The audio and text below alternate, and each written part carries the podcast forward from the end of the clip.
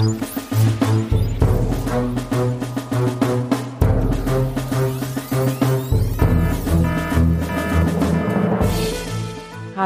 und herzlich willkommen zu einer weiteren Urlaubsausgabe des Universums. Äh, es ist klar, dass ich Urlaub brauche. Vollkommen den Faden verloren. Ähm, wie immer. Es mit ist- Faden oder ohne. Es ist der Podcast.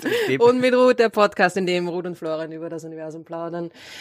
Ähm, Folge 58. Genau.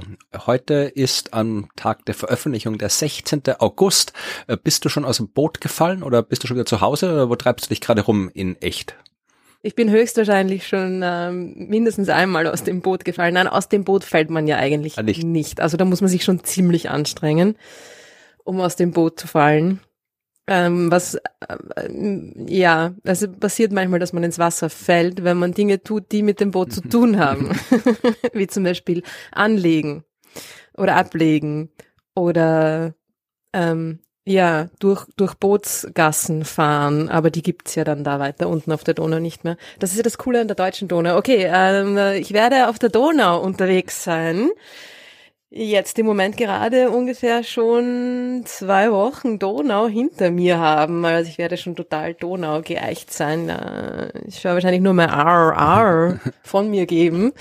Ähm, ja, und, ähm, und zwar auf der, auf der unteren Donau, auf der serbischen und bulgarischen Donau Okay. werde ich sein. Das stimmt, ich hätte eigentlich nachschauen können, wo genau ich sein werde am 16. August. Ich glaube, da bin ich schon auf der bulgarischen Donau. Na, dann hast du hoffentlich ist gutes ja Wetter, schön. keine Hochwasser, keine, kein Regen. Ja.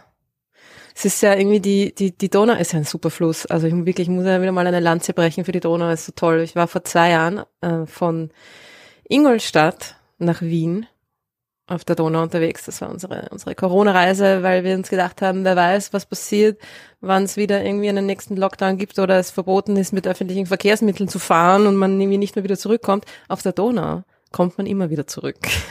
Manchmal muss man ein bisschen nachhelfen, damit es schneller geht, aber man könnte sich eigentlich auch nur treiben lassen, was natürlich nicht stimmt, weil vor allem in Deutschland die Donau super aufgestaut ist und da ist sie ja halt auch noch flach und dann ist wirklich fast von einem, von einem Rückstau in den nächsten, ja. Aber es gibt in Deutschland auch die tollen Bootsgassen, die es ja sonst nirgends gibt. Das ist, das ist toll. Also wenn da, wenn die Donau aufgestaut ist, gibt es da ja einen Unterschied in Wasserlevel, äh, Wasserhöhe, den man irgendwie überwinden muss und was man normalerweise macht mit einem kleinen Boot, ist nicht durch die Schleuse fahren, wie mit einem großen, sondern das Boot aus dem Wasser rausnehmen, rausheben, umtragen, also tatsächlich quasi rundherum tragen bzw. führen, wenn man einen Bootswagen hat, was sehr anzuraten ist, wenn man sowas macht, und dann auf der anderen Seite wieder einsetzt. In Deutschland gibt es ähm, kleine Kanäle, also einfach wie eine Wasserrutsche, die man runterfahren kann mit dem Boot. Ich habe gerade den Wikipedia-Artikel Bootsgasse aufgemacht, weil ich äh, wissen wollte, was das ist. Und das erste Bild dort zeigt Europas größte Floßrutsche bei Straßlach-Dingharting mit einer Länge von 365 Metern. Und da ist so ein gigantisches Floß, auf dem sitzen irgendwie, keine Ahnung, 30 Leute drauf und machen alle gerade so wie beim Wildwasser, bei der Wildwasserbahn hier so, yeah, Hände Luft. Das schaut sehr lustig aus. Ja, es ist. äh, ich, äh, ich bin da, ich bin da mal ordentlich ins Wasser gefallen bei, beim nicht einmal beim Durchfahren der Bootsgasse, weil ich mich natürlich nicht getraut habe. Das ist also da geht's. Das, das ist ein, ein kleiner. Normalerweise ist das nicht so so groß, dass man da mit einem Floß durchkommt, sondern das ist ein kleiner äh, betonierter Kanal, ja der ein bisschen breiter ist als dein Boot. Und da musst du dich einfach äh, todesmutig runterstürzen. Und das Ding hat so, hat so Borsten unten und auf der Seite, dass man quasi nicht ähm, direkt dann aufsitzen kann auf dem, auf dem harten Untergrund. Ja, so Plastikborsten schon. Aber trotzdem, mir war das ein bisschen zu org. Den Georg alleine fahren lassen. Ich kann, ich kann ein Foto, naja, vielleicht, ich weiß nicht. Na, man darf nie zu viel reden und zu viel versprechen. Ähm, genau, aber ich habe quasi, ich bin daneben neben dem Boot hergelaufen und war zu enthusiastisch in meinem neben dem Boot herlaufen, die Bootsgasse runter, dass es mich dann einfach voll aufgehaut hat und ich äh, in die in die Donau in in die Bootsgasse hinein geflutscht bin und da waren noch dazu äh, zwei Arbeiter gerade da, die da irgendwie gerade grünes Zeug rausgeholt haben aus diesem Landebecken. Dann haben sie dich rausgeholt. Ähm, na, sie haben mich einfach nur urverarscht. und wir haben die dann beim nächsten oder ich glaube sogar beim übernächsten war das Kraftwerk wieder getroffen, weil die mich da gerade an einem Kraftwerk nach dem anderen das grüne Zeug rausgeholt haben und sie haben mich gesehen und äh, der eine hat irgendwie gesagt, nicht so schnell laufen diesmal, gell? Und ich irgendwie so, ja, super. Das, äh, genau das habe ich gebraucht. Naja, aber das, immerhin weiß ich jetzt, dass man eine Bootsgasse doch am besten im Boot durchquert und nicht irgendwie nebenher. Ja, naja, wie auch immer. Da so viel zu den Bootsgassen. Und die gibt's aber natürlich äh, dann weiter unten nicht und man muss da irgendwie umtragen. Aber äh, in, der, in der unteren Donau gibt's ja dann auch gar nicht mehr so viele Kraftwerke. Das heißt, wir werden, glaube ich, weiß gar nicht, ob man dann überhaupt noch umtragen muss. Du wirst dann alles berichten, kannst ein Erlebnis schreiben genau und dann ja. nächste Folge nach dem Urlaub. Dann mein schönstes Flusserlebnis. Ja. Äh, dementsprechend habe ich mir auch gedacht, schauen wir uns an, wo im Universum man sonst noch so einen schönen, entspannten, hydrologischen Urlaub auf einem Fluss verbringen könnte. Oh, ich glaube, ich weiß, welchen Fluss du meinst. Und zwar? Sag, meinst sag, du, sag. Meinst du den Fluss auf dem Titan? Ja! ich mir dachte, hey, fliegen wir zum Titan, weil das ist tatsächlich der einzige andere Ort im Sonnensystem, wo es tatsächlich Flüsse und Seen gibt. Zumindest solche, die wirklich also aus Flüssigkeit bestehen und nicht unter einer kilometerdicken Eisdecke verborgen sind, wie es bei Europa und Enceladus und so weiter der Fall ist. Ja. Du musst doch spezifizieren, wir hätten auch noch äh, den Jupitermond Io oder Jo, je nachdem wie man aussprechen möchte. Da gibt's äh, Vulkanismus und da wird es vielleicht den einen oder anderen Lavafluss geben, aber wir, das, das ja. meine wir jetzt nicht. Nein, aber das ist ja auch, also gilt das? Ich weiß nicht, geschmolzenes Gestein ist Flüssigkeit, oder? Keine Ahnung. Weißt du, wie Flüssigkeit definiert ist? Halt flüssig. Ja, aber äh, auf dem Titan gibt es Flüssigkeiten, die tatsächlich eine Art von ähm, Zyklus äh, durch, durch, durchmachen. Also es gibt einen hydrologischen Cycle dort, ja. Du hast dann auch dauerhafte, dauerhafte Flüsse und Seen und nicht so wie beim Lavafluss, es fließt halt mal dann, dann wird's kalt und dann ist es wieder weg. Also wenn wir Fluss ja. meinen, dann meinen wir etwas, was zumindest schon eine Zeit lang halt immer am gleichen Ort ist. Und ein See ist auch nicht mal hier, mal dort, äh, bis einen, der irgendwie trocknet aus oder irgendwie tritt über die Ufer, aber normalerweise sind das ja schon konstante geografische äh, Objekte und sowas gibt's dann bei Vulkanismus eher nicht. Ja, genau. Also ich meine, ja, Flüss, du hast natürlich recht. Das ist äh, Gestein, das sich im flüssigen Aggregatzustand befindet, aber das, die Flüssigkeit auf dem Titan ist hochinteressant. Ja? Und es ist natürlich jetzt nicht unbedingt ratsam, das Kanu einzupacken und zum Titan zu fliegen, weil die Flüssigkeiten, um die es da geht, also es ist Methan. Genau. Wir müssen erstmal klären, wo das Titan überhaupt ist, für die, die es vielleicht noch nicht ah, wissen. Der größte Mond vom Saturn. Ja, und groß ist wirklich groß. Ich glaube, der ist über 5000 Kilometer groß im Durchmesser. Ja, das, das heißt, der, das der wäre. Ich glaube, es ist überhaupt der zweitgrößte Mond im Sonnensystem, kann das sein? Ja, ich glaube, Ganymed ist der größte im genau. Sonnensystem und aber ich glaube, mhm. Ganymed und Titan sind auch beide größer als der Merkur. Ja, ja, das sind ordentliche Brocken, ja. Also der ist äh, schon cool. Es ist auch, er hat eine Atmosphäre. Mhm. Ist, soweit ich weiß, auch der einzige Mond, der eine Atmosphäre hat, oder? Ja, also Zumindest du hast eine, eine nennenswerte, eine sagen, dichte ja, Atmosphäre. Du hast schon so, so Kleinkram, also irgendwie so, äh, die paar so Jupiter- und Saturnmonde, die spucken halt dann so ein bisschen Eisvulkanismus rauf oder haben so Eis, das sublimiert, aber es wird man nicht, das nennt man nur in der Wissenschaft Atmosphäre, aber in echt wird man nicht auf die Idee kommen, sowas Atmosphäre zu nennen. Beim Titan ja. aber schon, der hat eine ordentliche Atmosphäre. Und der hat eine sehr dichte Atmosphäre, also der hat wirklich eine Atmosphäre. Eine Atmosphäre, er hat ähm, eine Landschaft, die aus Flüssen und Seen besteht, wo man, eigentlich könnte man sie Meere nennen, aber man nennt sie trotzdem Seen. Bin mir nicht sicher, was jetzt da genau der Unterschied ist. Ich meine, auf der Erde wird es wohl der Salzgehalt mhm. sein.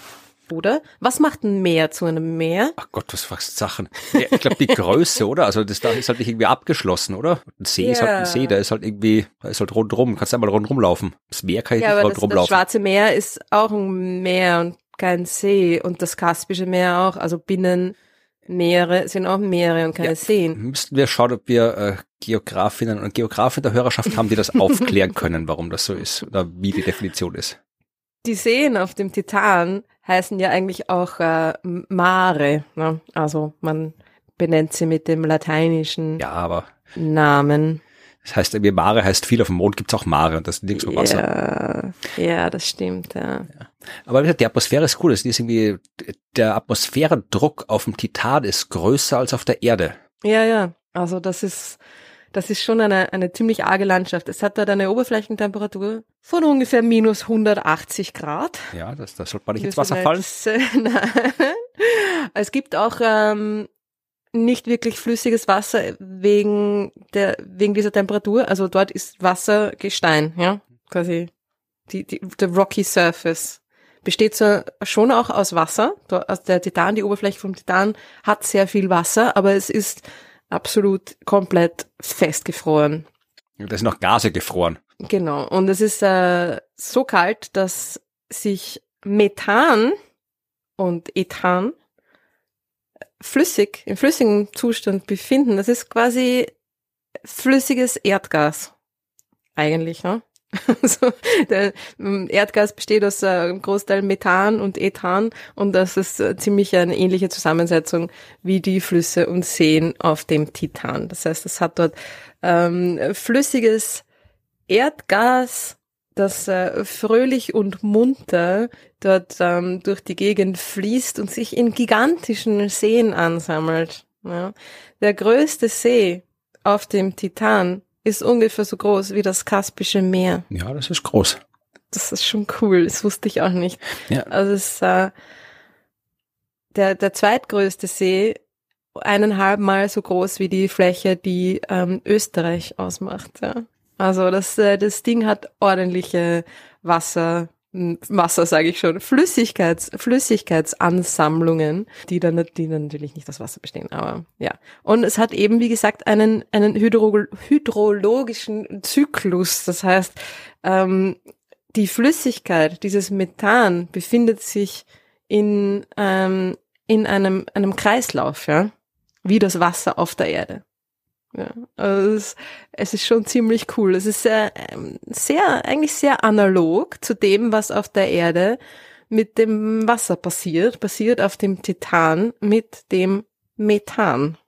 Ja, also die Erde ist insofern besonders, als dass wir auf der Erde zur gleichen Zeit festes Wasser, flüssiges Wasser und gasförmiges Wasser haben. Ja, Und das haben wir sonst äh, bei anderen Stoffen nicht, beziehungsweise haben wir es auf anderen Himmelskörpern nicht. Es gibt jede Menge Himmelskörper, auf denen gefrorenes Wasser ist. Äh, Es gibt Mhm. jede Menge Regionen im Weltall, wo gasförmiges Wasser ist. Flüssiges Wasser haben wir außerhalb der Erde noch nicht gesehen bis jetzt. Aber wie gesagt, dass du einen Himmelskörper hast, wo ein Stoff wie im Wasser in allen drei Aggregatzuständen vorkommt, damit du eben so einen Zyklus kriegst, weil den kriegst du ja nur, wenn das Zeug flüssig ist, dann verdampfen kann, dann regnet es wieder runter, äh, ab und zu mal ist es gefroren, dann taut es wieder auf. Also da brauchst du ja alle drei Zustände auf einmal. Und das gibt's eben außerhalb der Erde tatsächlich nur auf dem Titan. Nur halt da nicht mit Wasser, sondern eben mit Methan. das ist extrem cool. Und vorher, wie ich gesagt habe, ähm, man sollte da vielleicht nicht das Kanu einpacken und zum Paddeln hinfahren. Wusstest du, dass es äh, fast dazu gekommen wäre, dass wir ein Boot auf dem Titan in einem der Seen gelandet hätten? Nee, habe ich nicht Der wäre sogar schon dort, wenn es dazu gekommen wäre. Nämlich Time ist das Akronym dieser Time. Mission. Titan I Mare Explorer. Titan Ach so, Mare Explorer. Ja, ich, hab ja voll- ich wollte fürs Ja. I noch was finden, aber den ist einfach wiederverwendet. Okay. Titan, ja. Der Titan Mare ähm, Ent- Entdecker, genau. Und das wäre tatsächlich ein Splashdown gewesen. Es wäre ein äh, schwimmendes ähm, Laboratorium gewesen, ein Boot. Sie hätten, wir, wir wollten ein Boot zum Titan schicken, wir, die NASA. Es war einer der drei Finalisten des, äh, des Discovery-Programms, wo es um, um verschiedenste Missionen im Sonnensystem geht oder ging. Und es hat leider 2012 gegen Insight verloren. Ja, das ist dieser, dieser Seismograph, der zum Mars geschickt worden ist. Der auch nicht und funktioniert auch schon, hat, oder? Hat er nicht funktioniert? War nicht Zumindest in, nicht ganz so, nicht ganz so wie erwartet, ne? Ich glaube, Insight hat, hat nicht 100 Prozent funktioniert. Ich bin mir nicht Nein, ganz sicher, oder was also es es andere hat nicht gar nicht funktioniert, aber es ist irgendwie.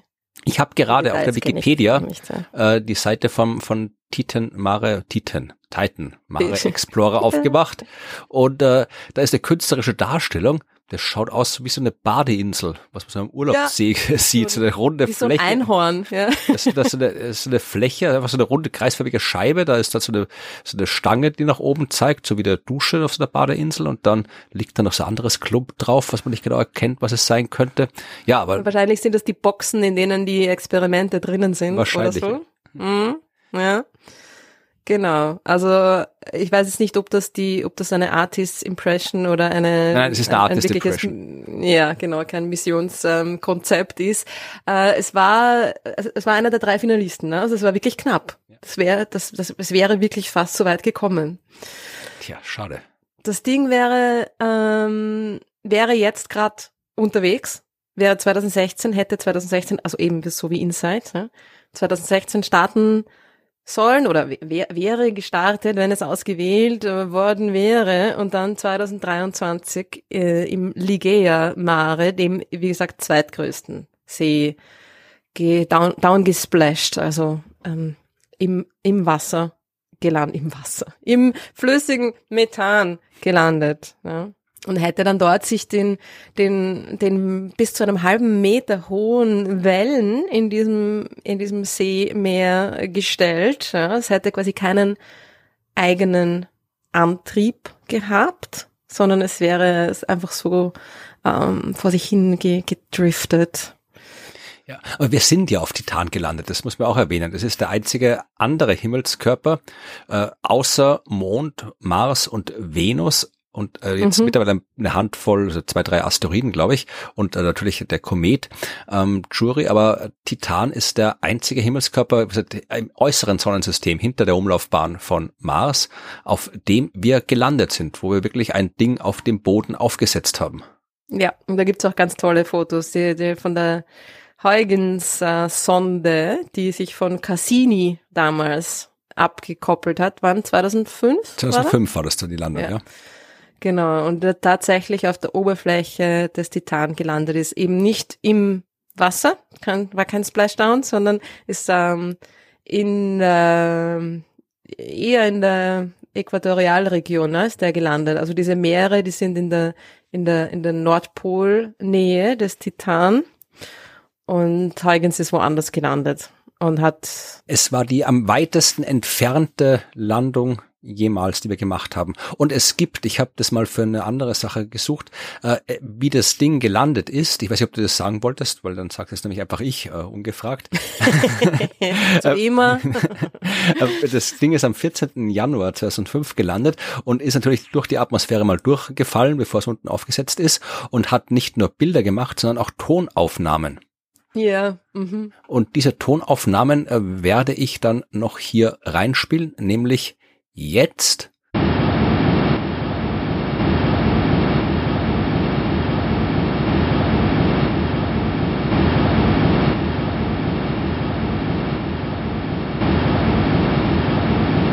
Jetzt weiß ich auch, warum ich mich nicht mehr an das Geräusch erinnern kann. Es ist, ja, es rauscht. Ne? Ja, aber es ist Rauschen auf dem Mond des Saturn. Es ist schon cool. Ja.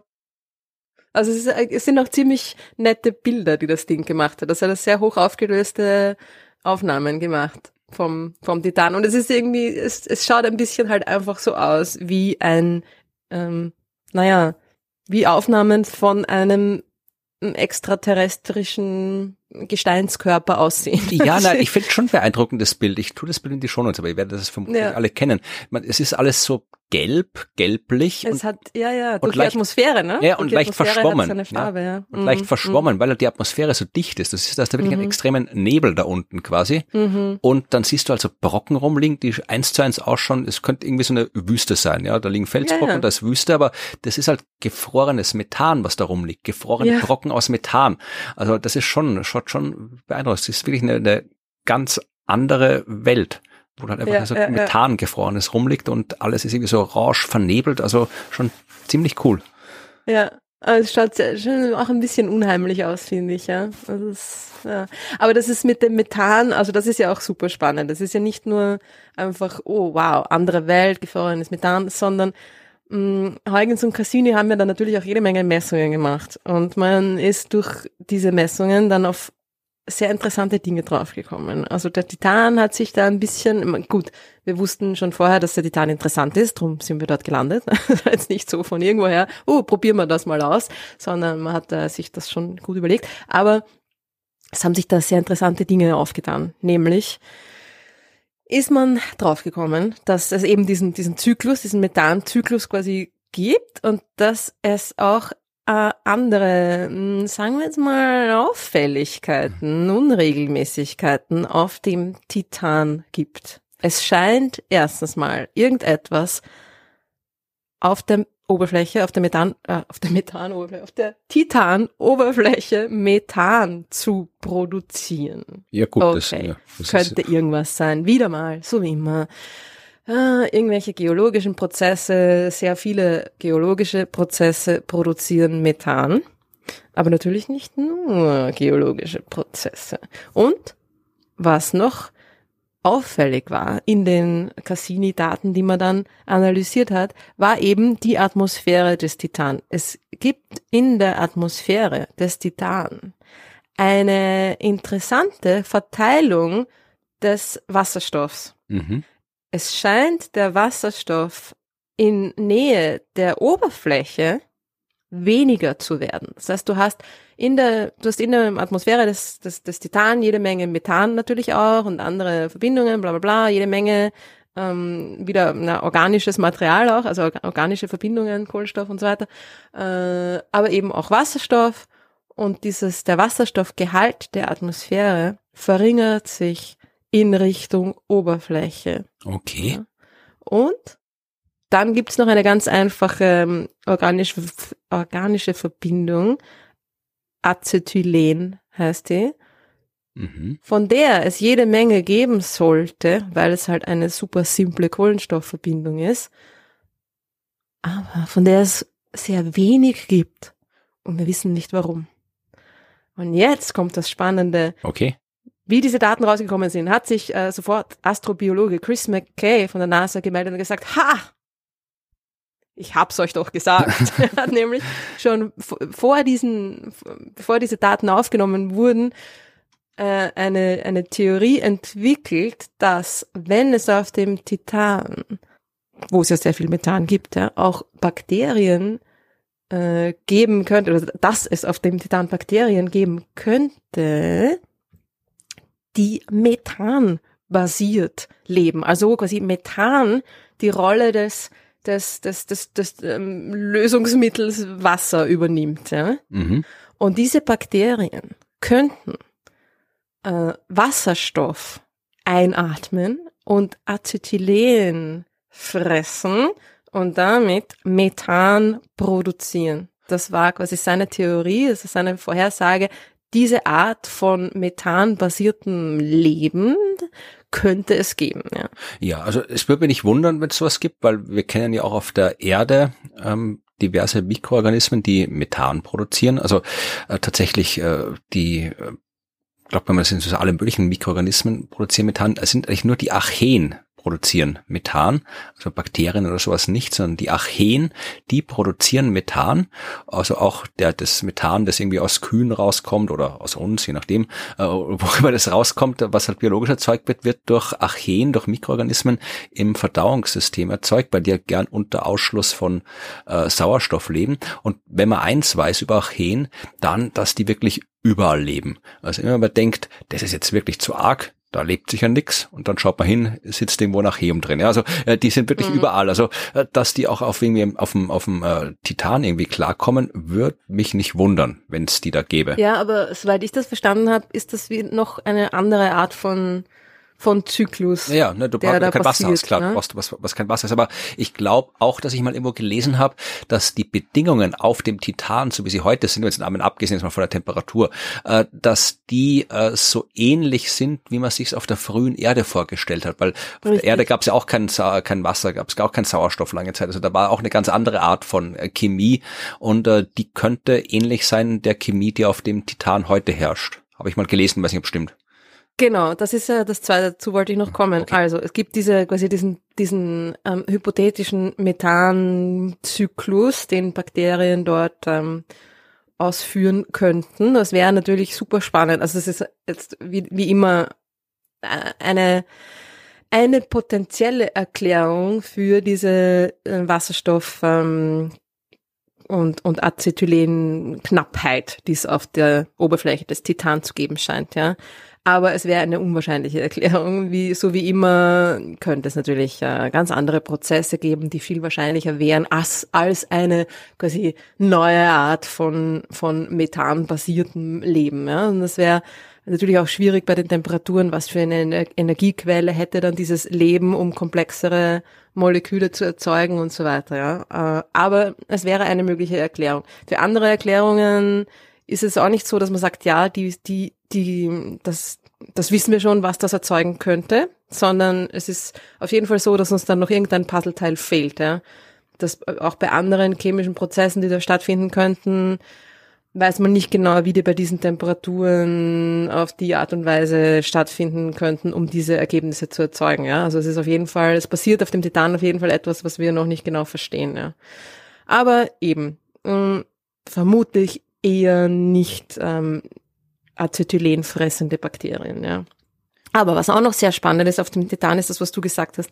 Es gibt dort äh, eine Art ähm, Primordial Soup, ne? Das ist diese, diese, wie nennt man das, Ursuppe, ja. die, die, die Bedingungen, die es auf der Erde kurz vor der Entstehung des Lebens gegeben hat. Ja?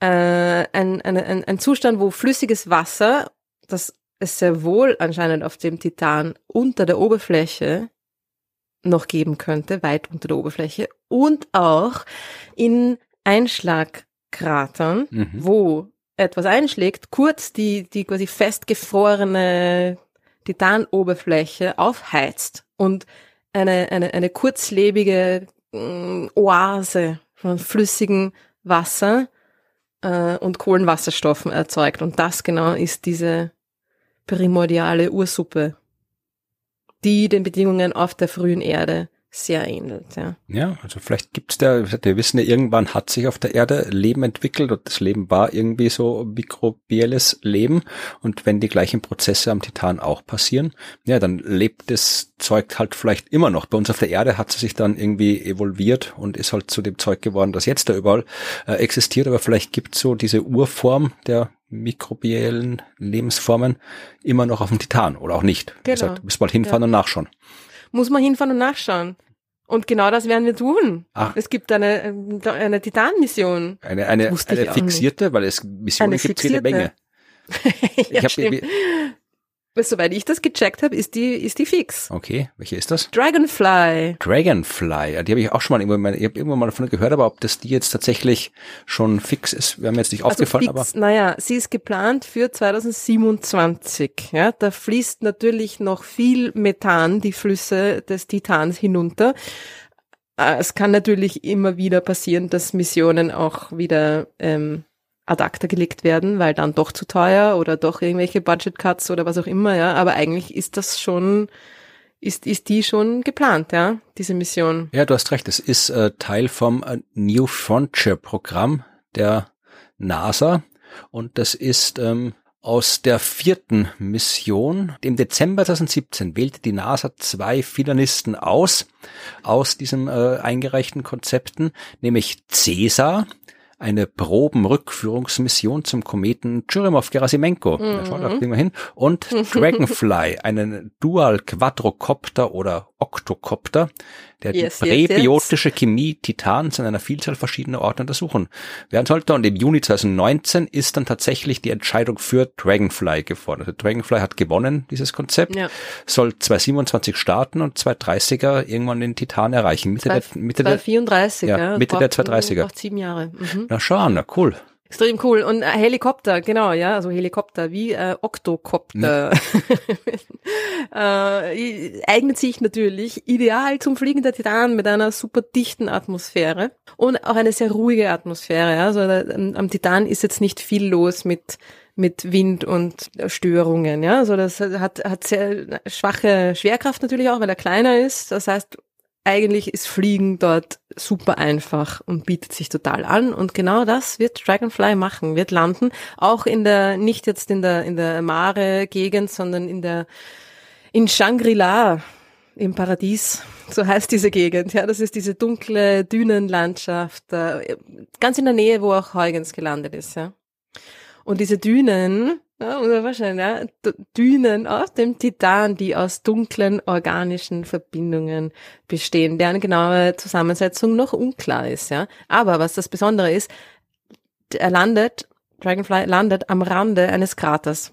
Der Selk-Krater ist das. Und das ist ein recht junger Impact-Krater, wo es vermutlich eben genau, ähm, vielleicht nicht mehr jetzt, aber bis vor nicht allzu langer Zeit noch diese, diese Art von Ursuppe gegeben hat. Nach einem Einschlag aufgeheizt worden, Wasser, flüssiges Wasser, Kohlenwasserstoffe und so weiter sich gemischt haben. Das heißt, genau dort kann man untersuchen, ob es diese präbiotische Chemie dort gegeben hat und wie weit sie es quasi gebracht hat, ne? wie weit in Richtung Leben es äh, möglicherweise dort schon gegangen ist. Ja? Das ist äh, quasi eine Art mh, Testbed für was auf der jungen Erde passiert ist und passiert sein könnte. Man kann das da jetzt nochmal, wenn es stimmt, ja, quasi nachvollziehen und, und, und nachleben. Auch wenn es quasi nicht wirklich bis zum Leben gekommen ist, ja, kann man da zumindest, man kann zumindest schauen, wie weit äh, es das präbiotische noch nicht ganz Leben auf dem Titan geschafft hat.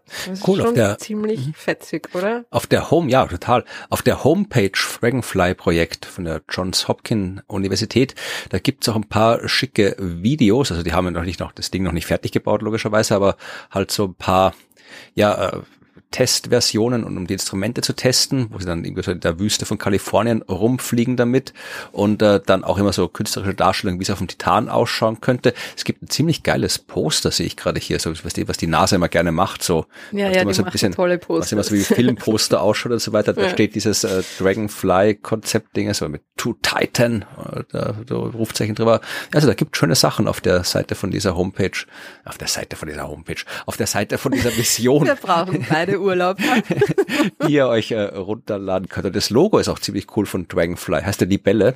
Und das ist ja, schaut sehr bisschen, hat ein bisschen, bisschen was so Militaristisches, aber auch ein bisschen so was Science-Fictiges. Also, ja, das Ja. ist cool. Und das Instrument, also die, äh, die, der Octocopter wird ein Instrument haben, das Dragon Cam heißt. Und Und, ähm, vielleicht findet man Drachen auf Titan. Methandrachen, Eisdrachen. wenn es wo Drachen gibt, dann auf Titan, glaube ich. Ja. also es ist extrem super und äh, spannend. Leider erst 2034, aber immerhin, immerhin, immerhin. Ja. Das heißt, da wir werden zwar leider nicht die Flüsse des Titan hinunter segeln, aber wir werden durch die Atmosphäre fliegen. Sehr gut. Und das ist doch schon etwas to look forward to, oder? Ja, auf jeden Fall. Jetzt haben wir schon den Mars-Hubschrauber, jetzt kriegen wir noch einen Titan-Hubschrauber dazu. Ja, ja, es, äh, es geht dahin, es geht dahin.